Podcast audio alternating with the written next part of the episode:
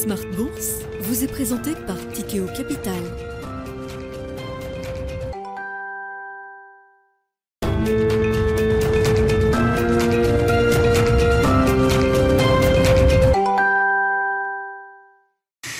Reparti pour Smart Bourse, votre double dose quotidienne de marché en direct sur Bismart. Chaque jour à la mi-journée, 12h30, 13h. Et en fin d'après-midi, la grande édition pendant une heure à partir de 17h en direct, donc rediffusée à 20h sur Bismart TV. Émission que vous retrouvez chaque jour en replay sur bismart.fr et en podcast sur l'ensemble de vos plateformes. Nous sommes sur cette première échéance mensuelle, évidemment, de cette année 2023. Une échéance qui a été euh, très favorable aux indices euh, actions européens notamment on aura gagné plus de 500 points sur cette euh, échéance pour euh, le futur CAC 40 janvier qui a expiré euh, à 16h avec une compensation juste en dessous des 7000 points. On reviendra évidemment sur ce run incroyable des actions européennes qui se poursuit depuis le 29 septembre dernier après une petite pause de fin d'année. La réactivation de la tendance haussière a été très violente sur les 2-3 premières semaines de bourse de cette année 2023 et donc les trois sorciers sont euh, pour la première fois de cette année de sortie et les invités de Smart Bourse ce soir à retrouver dans quelques instants et comme chaque troisième vendredi du mois également, le dernier quart d'heure est consacré à de la pédagogie boursière et de la pédagogie même en matière de placement et de préparation de sa retraite. C'est le thème que nous traiterons avec Clémence Tanguy, directrice éditoriale du Café de la Bourse qui sera avec nous en plateau à partir de 17h45.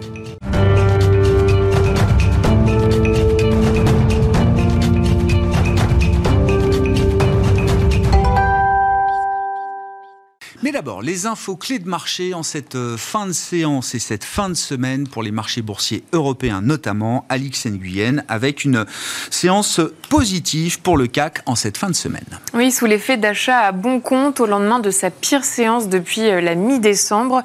Comme à l'accoutumée, en cette séance des trois sorcières, les volumes d'échanges sont plus importants.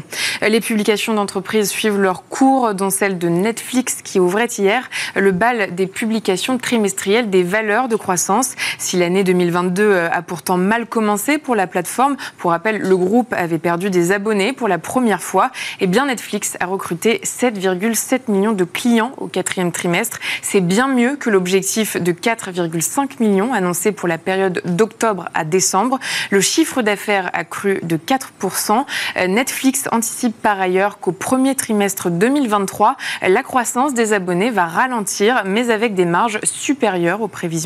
Et puis, euh, toujours euh, s'agissant de Netflix, le cofondateur euh, de Netflix, Reed Hastings, tire sa révérence après 25 ans aux commandes. Les rênes sont désormais confiées à un nouveau tandem formé par Ted Sarandos et Greg Peters. Reed Hastings reste président exécutif faut se souvenir quand même, il y a 25 ans, en 1997, Netflix euh, nous permettait de recevoir une cassette VHS par la poste. C'était ça le modèle de Netflix euh, au départ. Et donc, euh, on voit bien ce, que, ce qui est devenu ce groupe aujourd'hui, leader mondial du streaming et du contenu. Toujours dans la tech, Alix, bon, c'est le tarif du moment. Après Microsoft, c'est au tour d'Alphabet Google d'annoncer la suppression de 12 000 postes à travers le monde. Et pour expliquer cette décision, dans une note interne adressée au personnel, le directeur général Sundar Pichai a en effet expliqué que ces dernières années, la maison mère de Google a rapidement augmenté ses effectifs pour, je cite, une réalité économique différente de celle à laquelle nous sommes confrontés aujourd'hui. En bourse, son titre bondit. Et puis euh, du côté macroéconomique, hein, on notera que l'espoir suscité par euh, la réouverture sanitaire pour l'instant de la Chine soutient toujours la tendance macro mondiale. Et qui plus est, en cette veille de congé euh, du nouvel an lunaire, il devrait donner lieu à une vague de déplacements à travers le pays. À cet effet, la secrétaire générale du FMI, Kristalina Georgieva, a déclaré ce vendredi depuis Davos que le ralentissement de l'inflation et la réouverture de la Chine devraient soutenir la croissance Elle a cependant prévenu que la reprise de la Chine risque de provoquer un renchérissement des cours du pétrole et du gaz. Et puis euh, Christine Lagarde a pour sa part indiqué que la réouverture chinoise va renforcer les pressions inflationnistes. Elle a par ailleurs répété que la BCE doit maintenir le cap dans sa lutte contre l'inflation, un message qu'on retrouvait déjà hier dans les propos de la vice-présidente de la Fed, Laëlle Brennard, pourtant considérée comme dovish. Tendance, mon ami, chaque soir à 17h en direct, euh, le résumé des infos clés de marché avec Alix Nguyen dans Smart Bourse sur Bismart.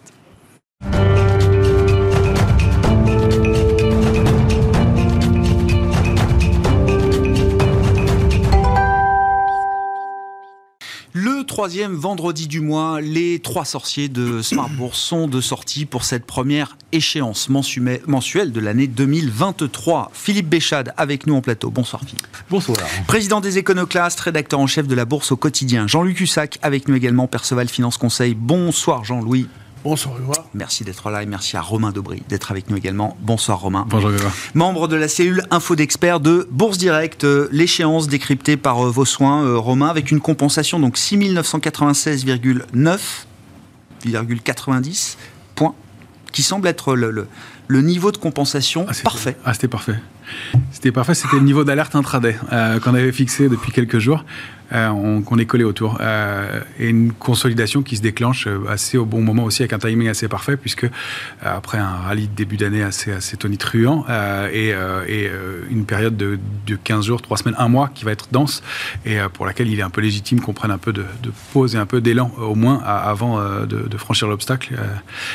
donc 544 points de hausse par rapport à l'échéance du mois de, décembre, 8, 8,5% presque quasiment.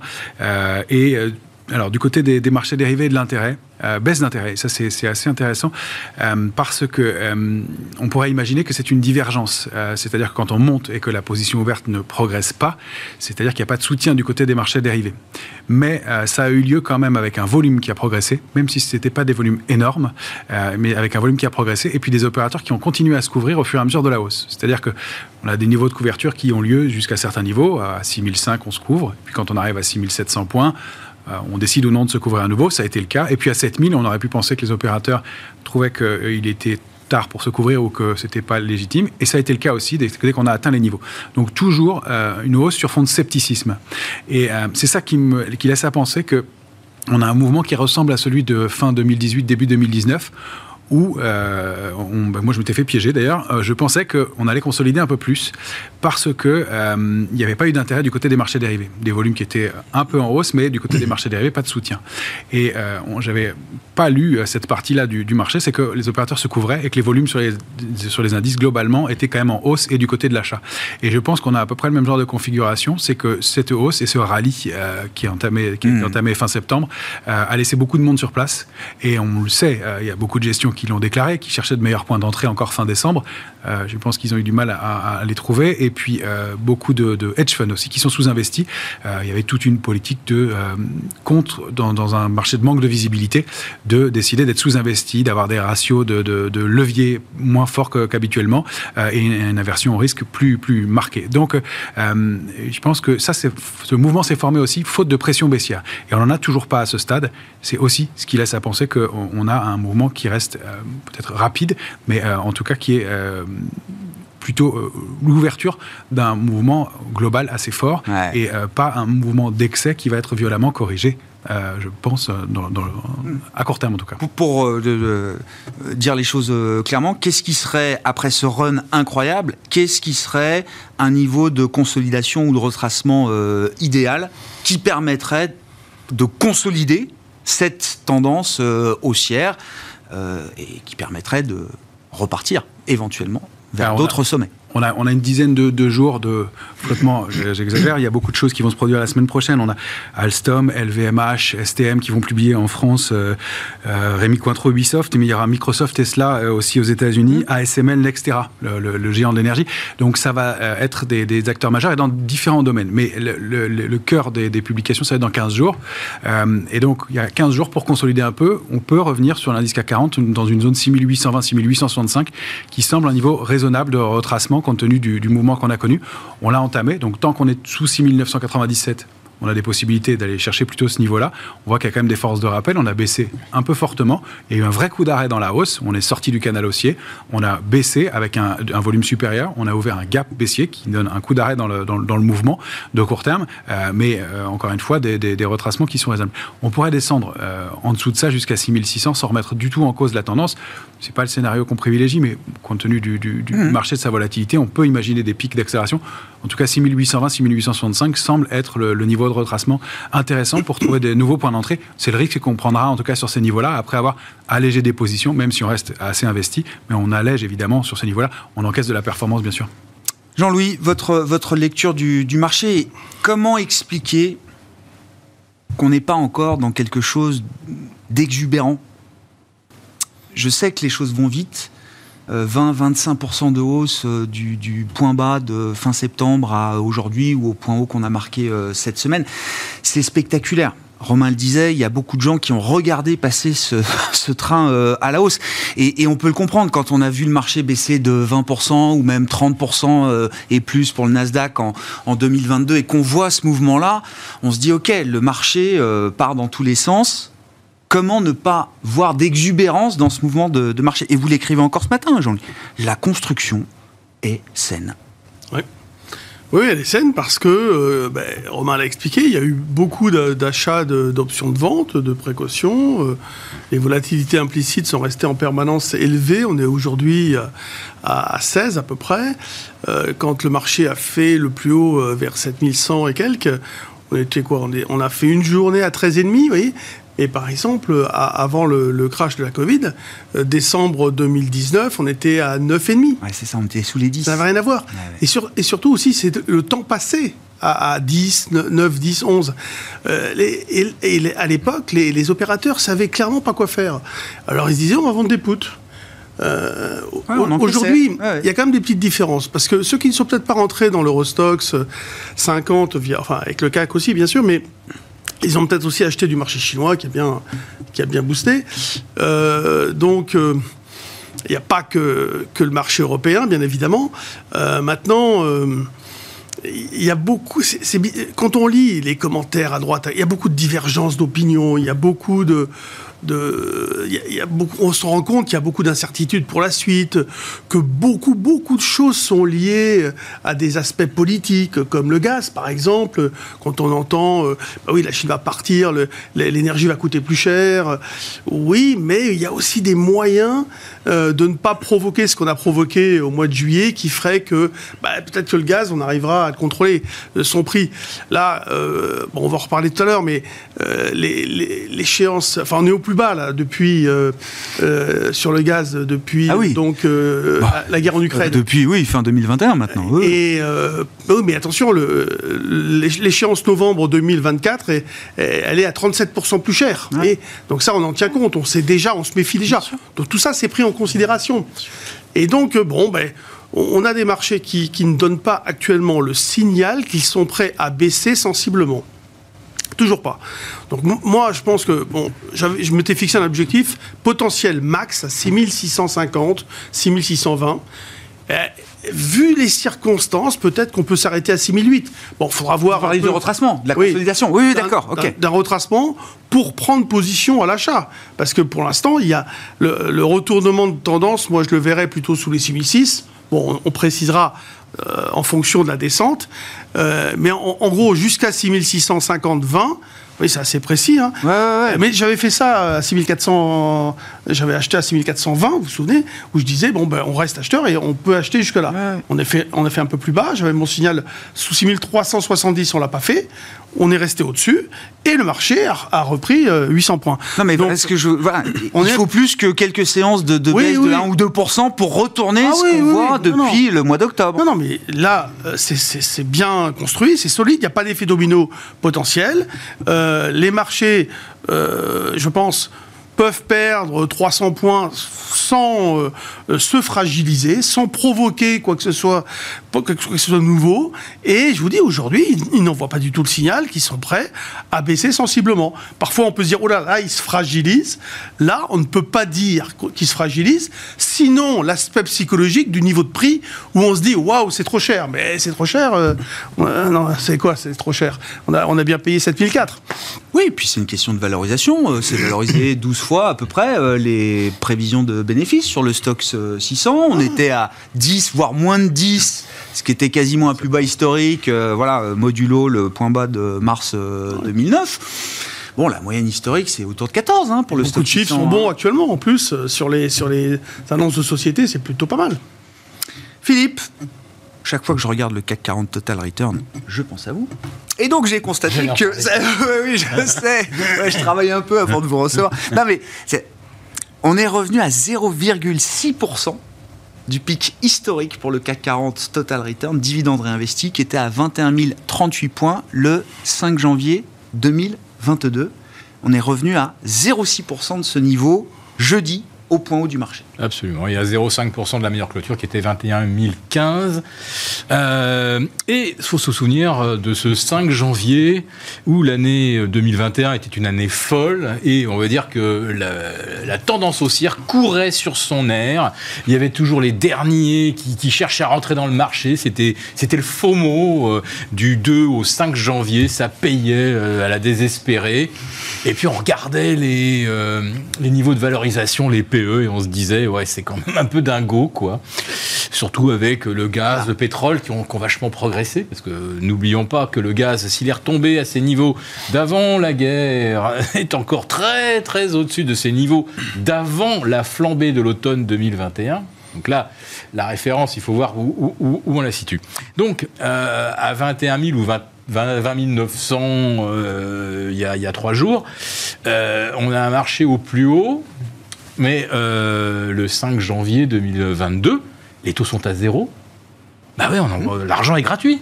Là, aujourd'hui, il est à 2,50 en Europe, il est à 4,5 aux États-Unis. C'est pas les mêmes conditions. Hein, aujourd'hui, on peut. Euh, enfin, on peut choisir comme solution de repli euh, du monétaire américain à, 4,5, ça, ça, ça, va bien. Hein, bon, on considérait que 21 000 c'était quand même très très très cher euh, début 2022 et aujourd'hui à 20, à 20 900 euh, on se dit on cherche quel sera le prochain point d'entrée. Entre temps les bénéfices ont quand même progressé de 20% en ah, Europe euh, Philippe et les dividendes ont été de retour également. Alors ça bien sûr quand on regarde en moyenne mais bien sûr quand on regarde en détail après on se rend compte que Total c'est pratiquement un quart des dividendes du CAC. Et que mécaniquement, les dividendes 2022 ont progressé essentiellement par l'effet dollar. C'est-à-dire que dans un premier temps, l'euro a beaucoup baissé.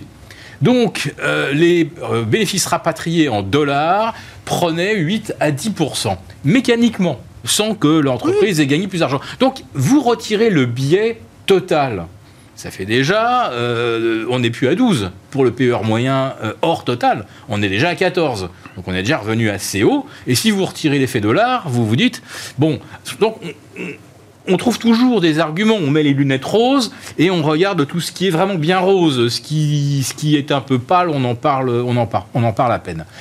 Moi, une autre chose qui m'étonne, euh, c'est que la guerre, elle éclate bien en Ukraine, elle est bien sur notre sol, c'est bien nous qui avons des prix de l'énergie quatre fois supérieurs à ceux des États-Unis, et finalement, c'est quand même le S&P qui perd 13-14% en 2022 donc il est un petit peu en retard par rapport au CAC qui lui n'en perd que, que 9. Et là, depuis le 1er janvier, le CAC il est à 8,5 et le S&P quasiment à 0 et le, le, le Dow Jones est même légèrement négatif. Donc on nous parle aujourd'hui d'un rattrapage de l'Europe par rapport aux États-Unis. On rattrape quoi? On était déjà en avance au 31 décembre. enfin, Philippe, on rattrape 20 ans de sous-performance et une décote historique entre la valorisation de l'Europe et la valorisation américaine. Le PE du S&P est à, je sais pas, peut-être 15, 16, 17. Oui, oui, mais à ce moment-là. Mais c'est ça l'écart qu'on rattrape. mais pourquoi on décide de rattraper ça maintenant Et pourquoi on, cite, euh, on rattrape 10 ans de sous-performance? Pourquoi les a-t-on pas rattrapés euh, en 2021 ou en 2022 C'est toujours facile de dire, ah oui, mais regardez, sur 50 ans, on est très en retard. je suis sûr qu'on on y sera encore euh, quand on sera. Oh, sur 10 ans, je, vous le fais sur 10 ans. Euh, sur 10 ans, on est très en retard. Il y avait, les GAFAM, etc. Ça, bah oui. ça a joué. Bon, on n'en a pas en Europe. Mais pourquoi d'un seul coup décide-t-on qu'il faut rattraper le retard en 2022, l'année où d'un seul coup l'Europe cesse complètement d'être concurrentielle, avec une énergie beaucoup plus chère, avec une inflation très forte, avec des consommateurs qui vont évidemment pas suivre. Donc il y a quand même pas mal de choses qui doivent nous questionner. Mais moi, je suis d'accord avec Jean-Louis et Romain. Je vois la construction. Et qu'est-ce qui construit cette hausse? C'est certainement pas la psychologie humaine. Donc, ce sont effectivement des phénomènes mécaniques et euh, je dirais que les algos sont des... Enfin, aujourd'hui, ce sont bien des intelligences artificielles apprenantes, et ils ont même fini par apprendre, en fait, ce que souhaite celui qui les programme, c'est-à-dire d'avoir des phases haussières les plus longues et les plus régulières possibles. Et euh, là, je parle de quelque chose qui est très très précis, puisque les angles d'impulsion des différentes vagues ont exactement le même angle. Exactement. Avec souvent la même durée, et euh, souvent le même phénomène de volume qui ont tendance à baisser au fur et à mesure qu'on gagne du terrain, ce qui est quand même assez. Donc c'est quoi C'est ChatGPT qui fait le marché euh, C'est ça, Philippe? Non, non, parce que Chat- ChatGPT, il sait ce qu'il doit répondre. J'en sais rien. ChatGPT, Fais-moi monter le marché. Non, non, non. il, il sait ce qu'il doit répondre, mais aujourd'hui, je dirais que les algos savent aussi ce qu'ils Oui. doivent faire, c'est-à-dire essayer de gommer toutes les aspérités. Et les mouvements haussiers sont d'une telle régularité, ça n'existait pas, ça. Enfin, euh, on, a, on a de l'expérience, hein, tous ceux qui sont autour de ce plateau, on a, on a 20 ans d'expérience, on n'a jamais vu de... Oui, bien sûr, Jean-Louis. on n'a jamais vu des mouvements d'une telle régularité et surtout avec des angles de progression absolument identiques. C'est absolument impossible si on se fie à la psychologie humaine, euh, qui est complètement, à mon avis, bannie aujourd'hui. Bon.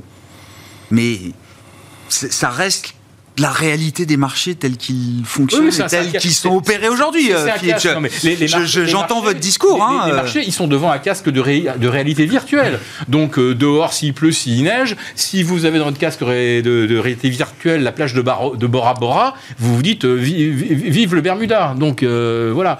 Mais c'est vrai qu'il y a une déconnexion de plus en plus profonde. Et je dirais même que ça serait très facile à voir si d'un seul coup, par exemple au mois de décembre, après que le CAC ait repris 20%, d'un seul coup, il en perd 7-8, comme ça, brutalement.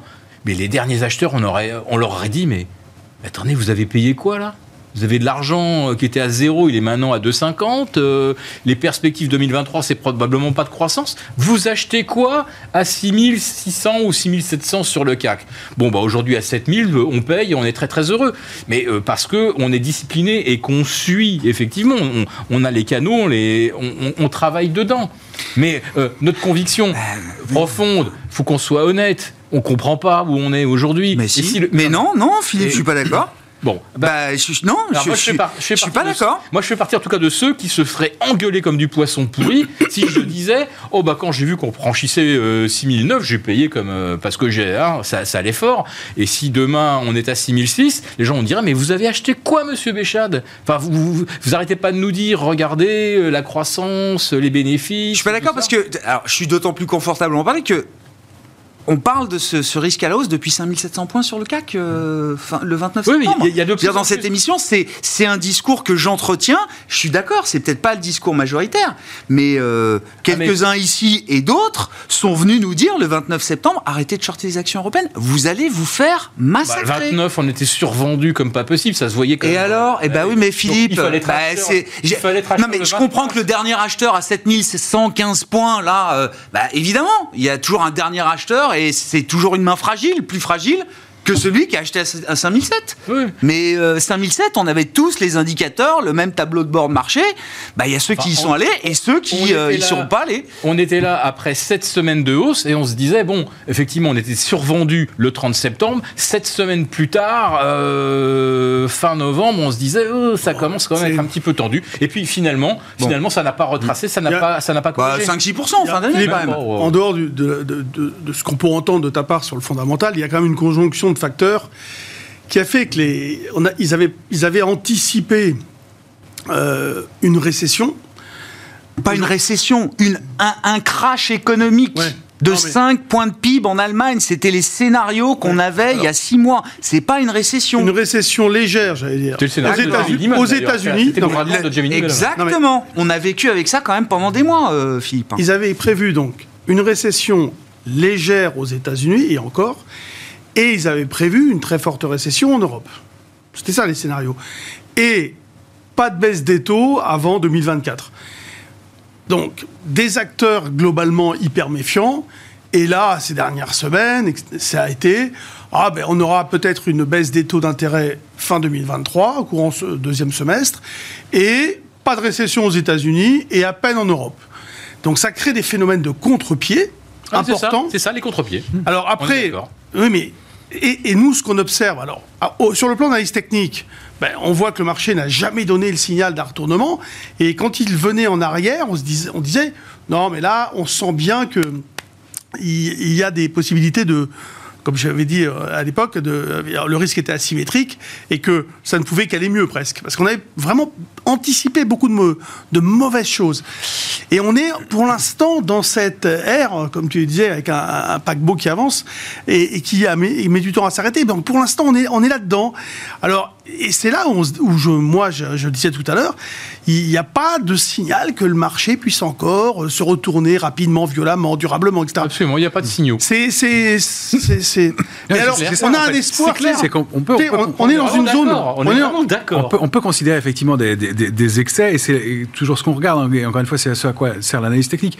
Euh, déjà, c'est donner des niveaux de retournement. Hein, on a des scénarios privilégiés, et puis si on les rompt, ce qui nous est arrivé avec Covid, sous 5650, euh, on n'avait plus de position du tout. Et on a attendu, euh, ou voir des positions baissières, et on a attendu que ça se, ça se calme. Ben, là, c'est euh, cette construction et cette hausse, elle, fait, elle se fait sous- avec du scepticisme.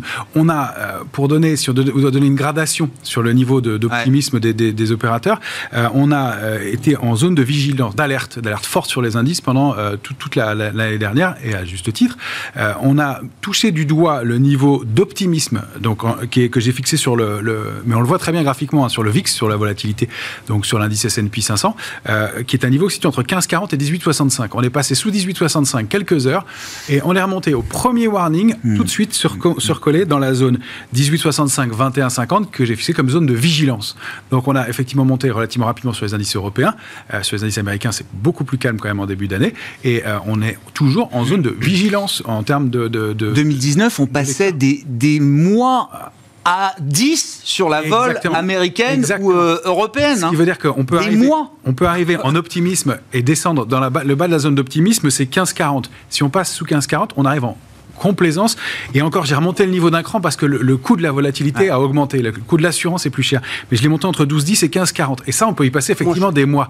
Donc ça veut dire qu'avant d'arriver à la complaisance, on, a, on a ce, ce critère-là maintenant de lecture de marché euh, sur le- la finance comportementale, mais qui est, qui est prise euh, avec des, des- des curseurs qui bougent à toute vitesse. Il faut les faire bouger plus doucement, ces curseurs-là.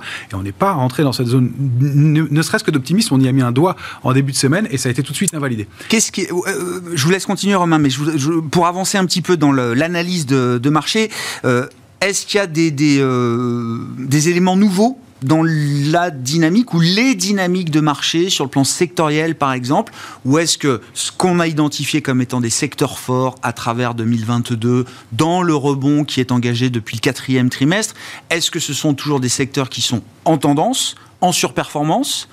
Est-ce que c'est normal de voir des effets de rattrapage? Alors l'effet janvier, des effets de rotation de, de secteurs qui sont très en retard.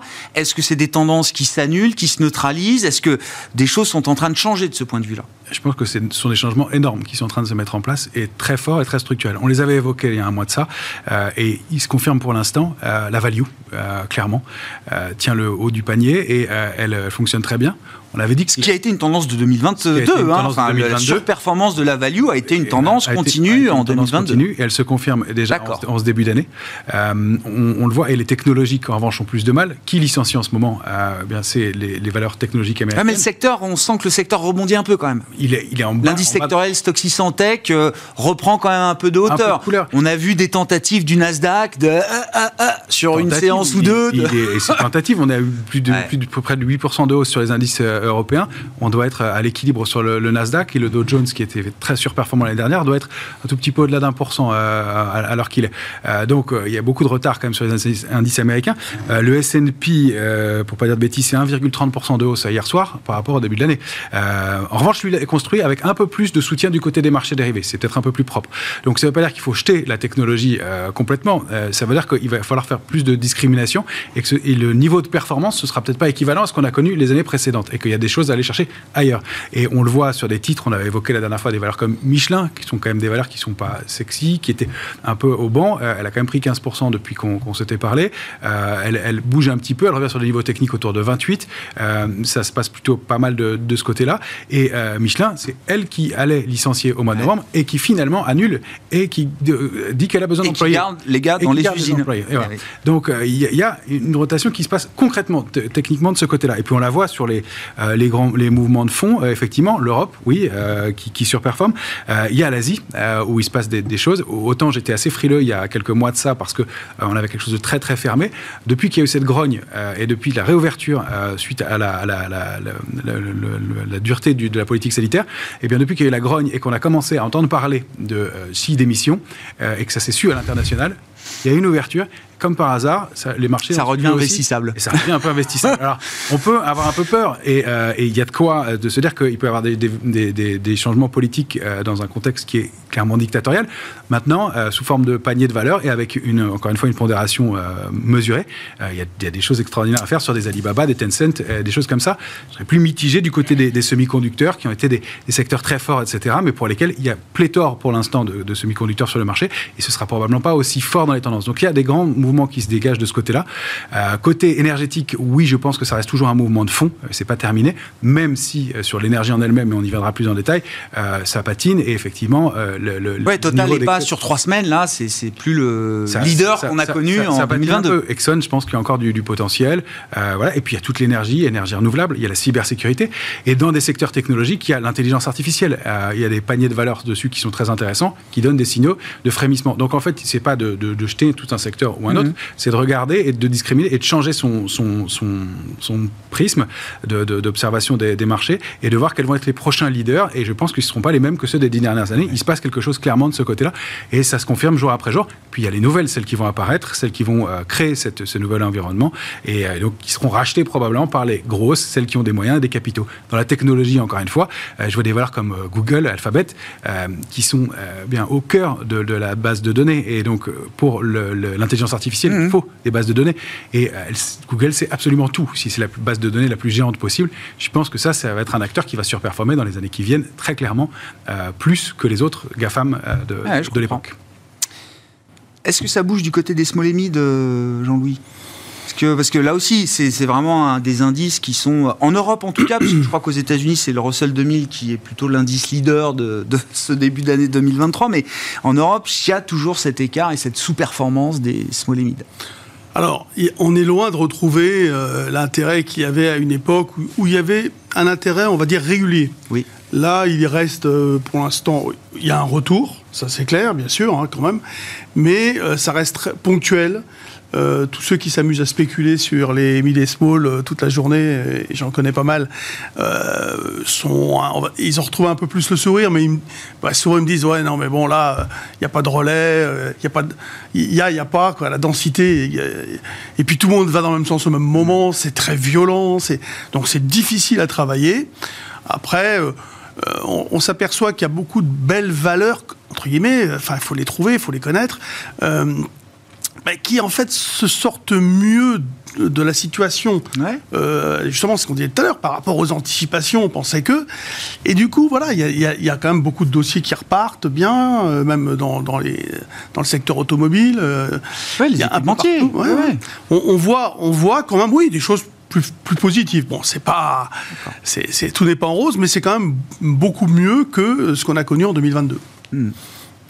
Euh, la Chine, ça a repris 50% quand même. hein. Enfin, en dollars, j'ai vu l'indice euh, Chine a repris quasiment ouais, euh, 50% sur, le- depuis les points bas de- de d'octobre. hein. Hein? Certains ont fait de bons coups, certainement, ce que je disais tout Ouais. à l'heure. Il y a ça, il y a la question sur les matières premières aussi. Alors là, je sais pas, est-ce qu'il y a une lecture euh, des, des- des tendances de matières premières euh, avec la question de savoir comment le marché intègre justement va- les on- conséquences on de la réouverture la- chinoise. La, la- la fin de la Golden Week en Chine. Ouais. Euh, Donc c'est la semaine prochaine, hein, Ouais, on verra bien les Ouais. tendances qui se dessinent D'accord. après. Voilà. Euh, parmi les phénomènes là, qui m'ont qui m'ont un petit peu marqué, c'est que euh, globalement, avec euh, un VIX qui, qui, qui essaie en, train- en ce moment de s'installer en dessous des 20, ça réallume des, des, des- des signaux de de confiance, de sérénité de- sur des actifs extrêmement spéculatifs comme, euh, bah, comme les cryptos. hein. Oui. Et finalement, ce, ce début d'année, euh, c'est surtout le début d'année des Ouais. cryptos et euh, pour le CAC 40, évidemment, euh, des valeurs du luxe, hein, avec euh, LVMH à plus de 400 milliards, Au plus haut. euh, voilà, L'Oréal de 108 milliards, euh, on a Hermès à 175. Enfin, euh, vous prenez les quatre premières euh, championnes du luxe, je mets euh, Essilor Luxottica puisque Kering est un peu détaché.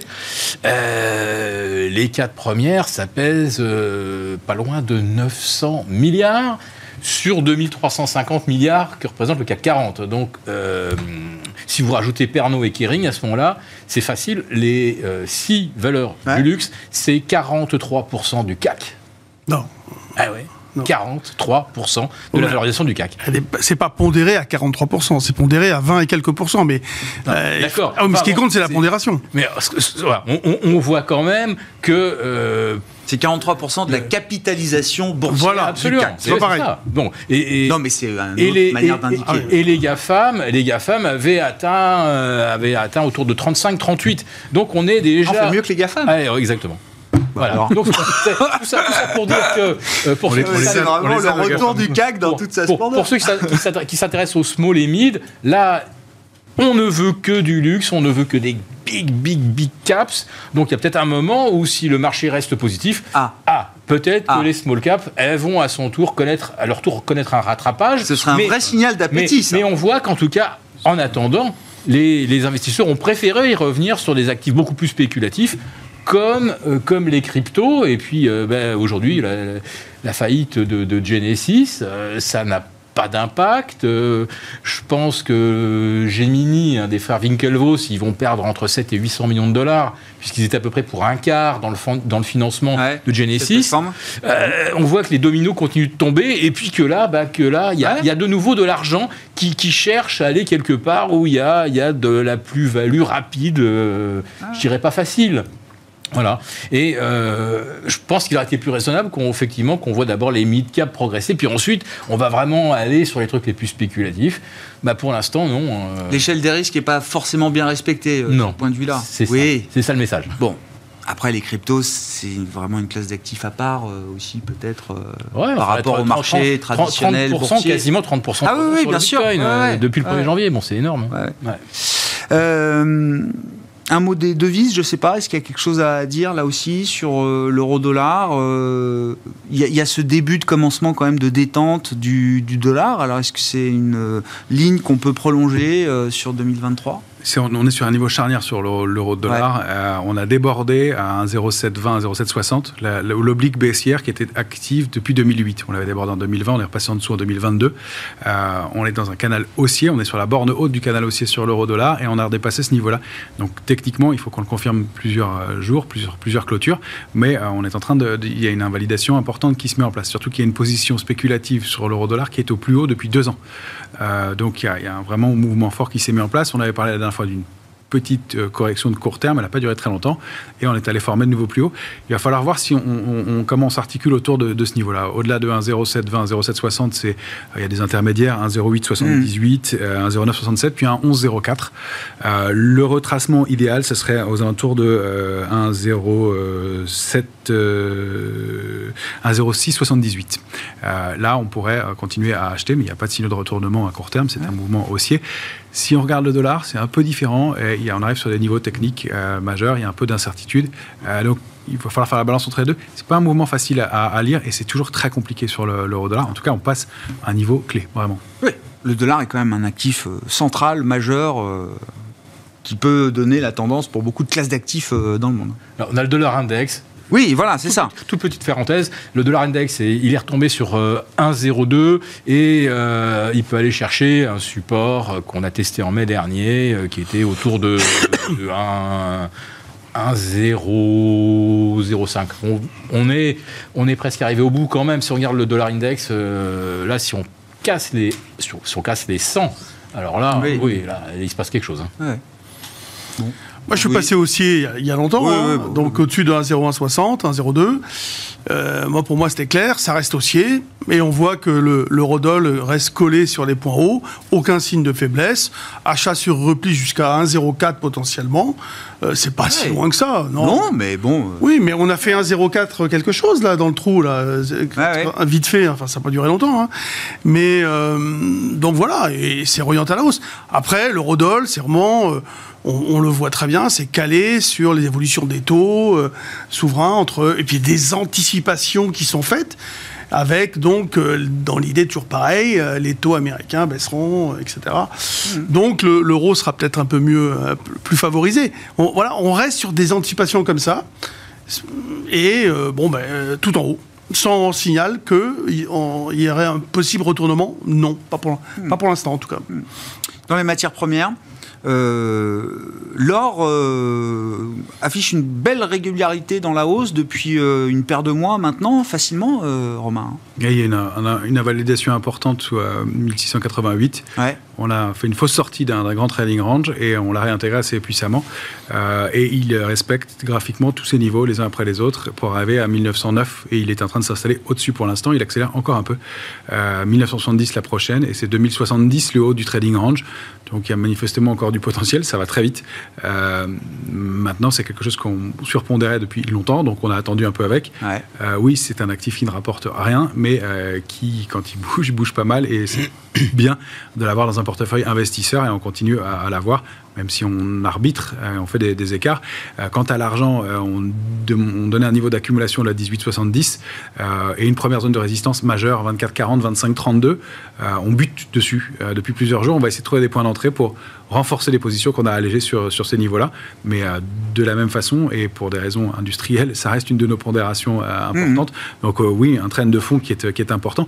On le voit d'ailleurs parmi les, les secteurs globalement, tout ce qui est, avec la réouverture de la Chine, tout ce qui est ressources de base dans les secteurs qui surperformaient, continue à, super, à surperformer doucement, effectivement, depuis quelques temps. Et puis, pour en dire un mot aussi des small et mid caps, puisqu'il y a quelque chose sous forme de panier, c'est assez décousu, mais quand on regarde sous forme de, de panier de valeur, juste en regardant ce qu'on appelle la, la force relative, donc la performance de ce panier par rapport à des indices, si on le regarde par rapport au CAC 40, c'était en ligne et ça surperforme très légèrement. Donc, même euh, sans faire de discrimination parmi les dossiers, en achetant de façon globale, il y a quelque chose qui se joue aussi de ce côté-là, euh, qui se mettait en place, qui frémissait, et qui là se confirme. Euh, donc il y a de l'intérêt aussi de ce côté-là, on cherche, mais peut-être de façon un peu globale. Alors l'or rapporte rien, mais a beaucoup progressé. Le Bitcoin ne rapporte rien, mais a, bou- a beaucoup progressé. Donc ça répond à des, à des peut-être des envies, enfin des, des problèmes psychologiques. Euh, Oh. je je m'assure, Les taux j'achète baissent, de hein. l'or. Oui, le Bitcoin, c'est l'espoir de faire. euh, Non, mais c'est le jeu aussi. Hein. Oui, oui. Le jeu d'un côté, le Bitcoin, et l'espoir. Moi, je vois la Enfin, corrélation avec les taux réels. Les taux réels ont beaucoup remonté. Oui, mais pareil. Ça se calme avec, Avec la baisse l'or, des taux et la désinflation. L'euro. Donc pour qui moi, baisse, c'est des actifs L'euro qui, qui sont monte, au taux réel. l'or Voilà. remonte. Je vais me faire l'avocat de l'or. hein. Euh, bon, euh, d'abord, effectivement, l'argument euh, l'or ne rapporte rien et euh, tous les euh, six semaines, je prends 50, 75 points de mieux sur le rendement de mon monétaire. Bon, là, évidemment, d'ici mars, voilà, il n'y a plus grand-chose à gratter. Et. La deuxième chose, c'est est-ce que les banques centrales vont effectivement remporter la bataille face à l'inflation? Jusqu'à présent, elles ont toujours remporté la bataille en mettant 100 points de plus que le taux d'inflation. Elles sont encore à 600 points de moins pour la BCE et environ euh, 400 points de moins pour la Fed. Oui, mais c'est bien parce que les taux d'inflation Voilà. euh, baissent. Mais, mais je dirais que pour quelqu'un qui a de l'or, je veux dire que la victoire des banques centrales, elle me paraît quand même pas garantie à 100%. Donc avoir de l'or, je pense que c'est pas complètement idiot. Alors maintenant, moi en tant que détenteur d'or euh, basé en Europe, euh, c'est vrai que euh, depuis le début de l'année ou même depuis depuis euh, fin septembre, Oui. la performance, elle est, elle est de- Corrigé de l'effet de vise. elle est de 7 ou 8% Oui. Voilà, donc Ah ça oui reste raisonnable. Voilà. Mais un Américain, lui, lui, il avait tout intérêt effectivement à, à miser là-dessus et euh, grosso modo, ça, fait- ça fait mieux que le Nasdaq, hein, beaucoup mieux. L'or a fait mieux que le Nasdaq, ouais, ouais. Mm, Oui, oui. Bon, enfin, c'était difficile de faire pire que le Nasdaq, non Parce qu'en réel, ça a dû faire moins 35 le Nasdaq l'an dernier. Ouais, c'est ça. Et, Oui, oui. et par rapport, euh, par rapport au 20 janvier euh, 2000, euh, 2022, euh, ouais, la, la, la sous-performance reste encore supérieure à moins 30. Voilà, donc. et là, il y a. comme on disait, des constructions. Bah là, la construction, elle est baissière et on n'a pas non plus de signal de retournement. Voilà. Bon, pour se résumer, messieurs, oui, donc. Euh, un dernier mot. Ouais, bien sûr. Par exemple, sur Orpea. Ah, c'est une valeur qui a fait un peu euh, l'actu. Euh, les, considérations techniques sur ce genre de dossier sont extrêmement dangereuses.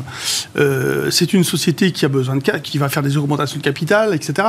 Donc, tout ce qui est vendeur à découvert, par exemple, qui pourrait correspondre justement à une logique fondamentale, il faut vendre. quand ils font des augmentations de, de capital très dilutives, notamment, il y a des problèmes de prêt-emprunt, etc. Donc, il faut vraiment, vraiment, vraiment se méfier. Je pense que chez vous, vous avez dû interdire la vente à découvert, j'imagine. Mm. Mais euh, c'est vraiment, si vous voulez, ah quand les gens vendent à découvert, le broker peut leur dire du jour au lendemain, il faut racheter, quel que soit le prix. Donc, c'est ce qui crée aussi ces mouvements incroyables. qu'on voit là sur voilà. quand euh, la direction dit attention, euh, c'est pas, c'est ah pas forcément bon ce qui, ah ce qui nous arrive. Oui, d'accord, mais il y a, si vous voulez, des règles de fonctionnement sur les marchés financiers qu'il faut connaître. Et ces règles légitiment le prix, légitiment tout, le fonctionnement et la sécurité des acteurs. Et là, euh, bah, il y a un problème sur le prêt emprunt. Il faut faire très attention. Et si d'un seul coup on nous annonce que les, négociations reprennent avec la CDC, ouf. Bah, la caisse dit que l'offre est toujours sur la table. non Absolument. Bon, enfin oui, dossier. Euh, enfin, je sais pas. Il y a quand même. Ouais, enfin on peut, on peut aimer euh, se passionner pour euh, Orpea euh, quand on investit ou quand on trade. Il y a peut-être d'autres choses à faire. Oh là, oui. Oui, non, mais voilà, je suis d'accord. Bon. Mais c'est le côté technique qu'il faut, ah pour lequel il faut faire attention. donc c'est spéculatif, plus, plus, plus, plus, avec les enjeux techniques que vous décrivez. Toutes les contraintes. Merci beaucoup, messieurs. Merci, pour ce tour de table avec nos trois sorciers. Chaque troisième vendredi du mois, vous le savez, à partir de 17h en direct sur Bismart, on revient sur l'échéance du mois de janvier, euh, en l'occurrence, avec une belle échéance et une compensation pour le CAC 40 à 6996 points. Merci beaucoup, messieurs. Romain Daubry, Bourse Direct, Jean-Luc Hussac, Perceval Finance Conseil et Philippe Béchade, la Bourse au quotidien et les éconoclastes étaient avec nous en plateau.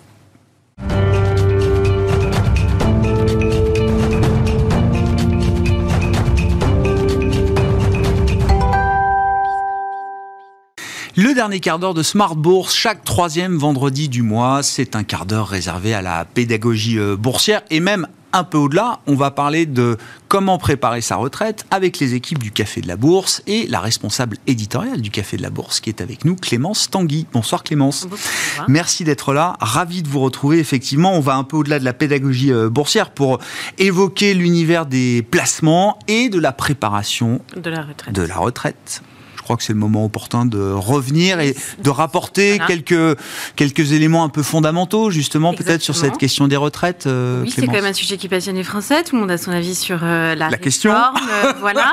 On va pas revenir sur la réforme. On va s'intéresser à des choses assez concrètes, mm. factuelles. alors d'abord, rappelons l'essentiel. Hein.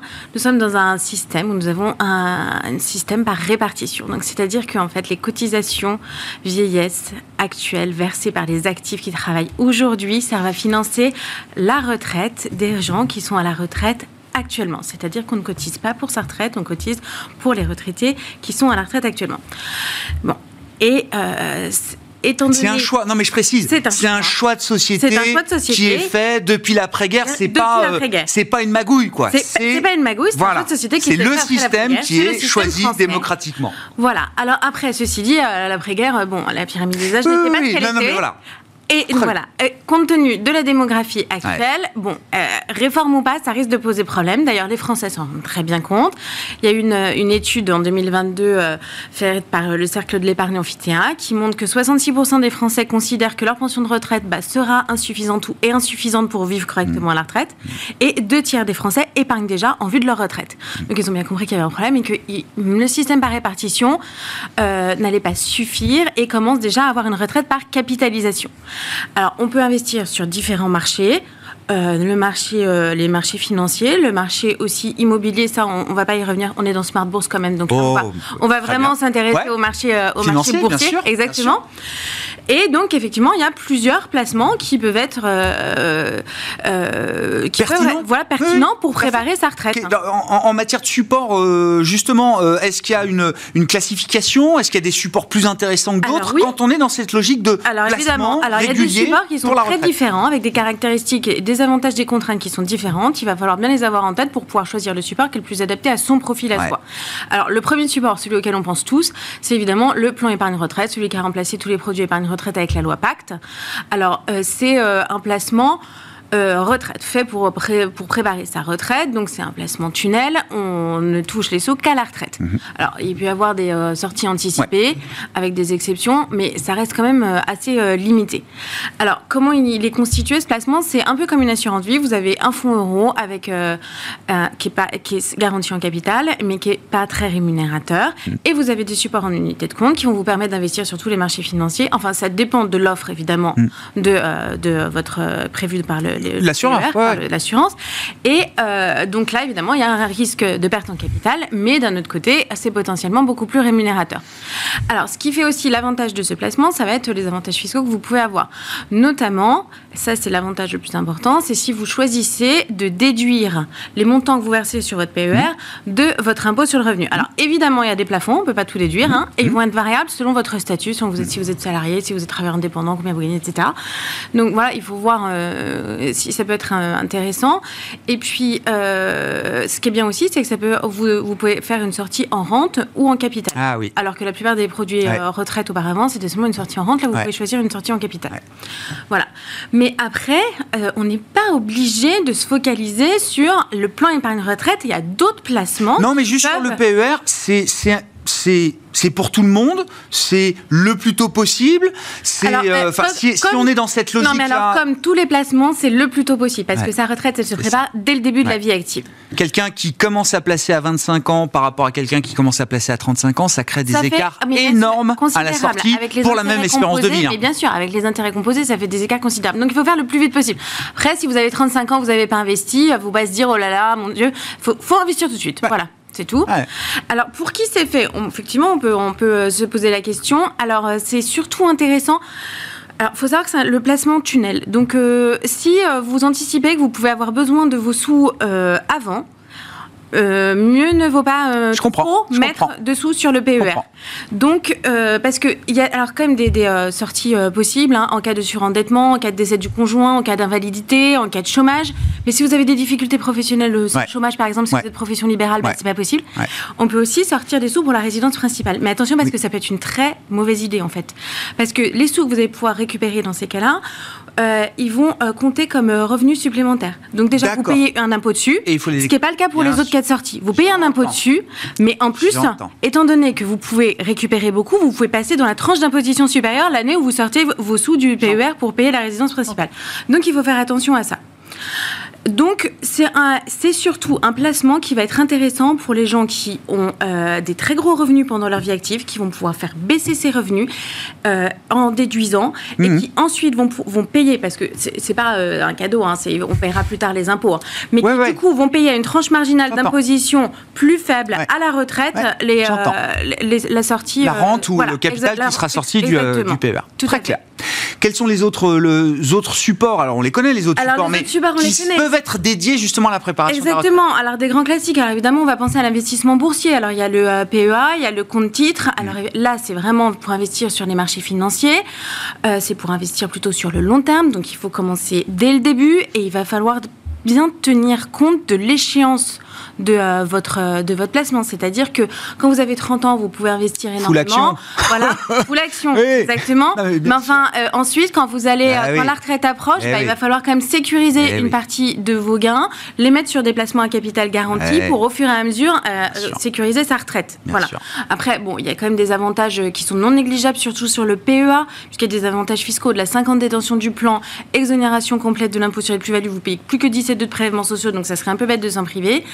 Bon, après, il y a des contraintes euh, de en matière de restriction de titres, mais euh, qui peuvent être en partie contournées grâce à des ETF. Donc, c'est dommage de se priver du PEA.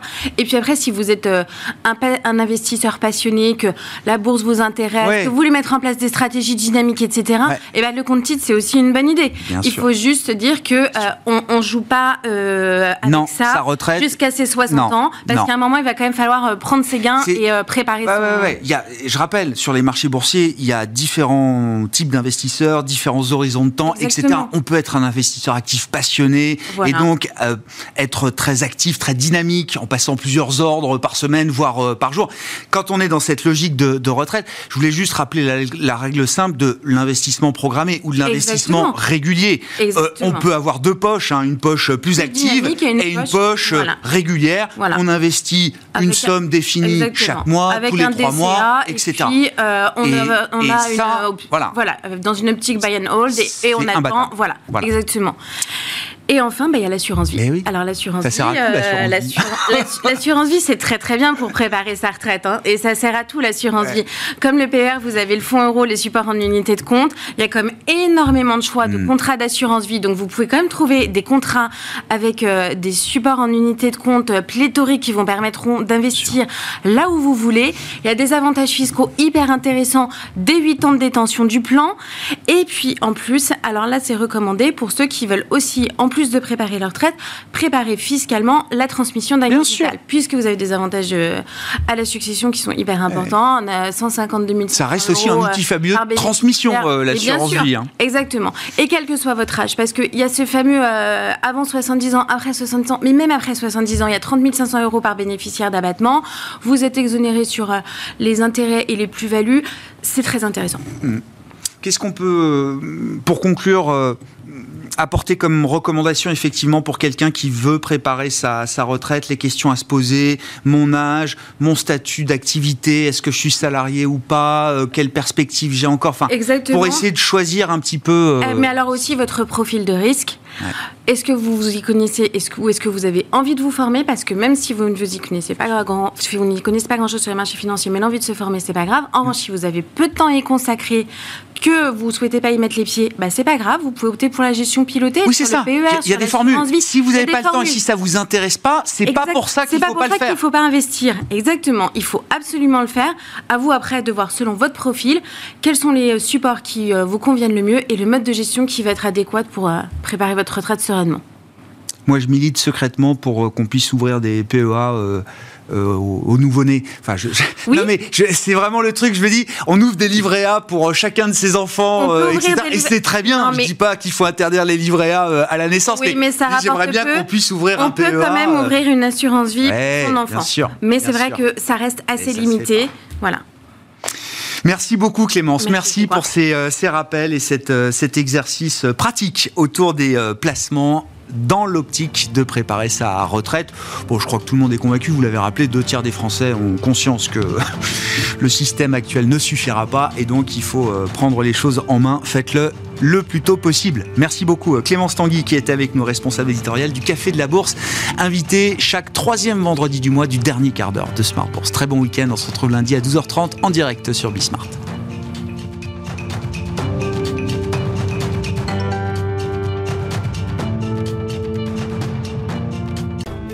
Smart Bourse vous a été présenté par Tikeo Capital.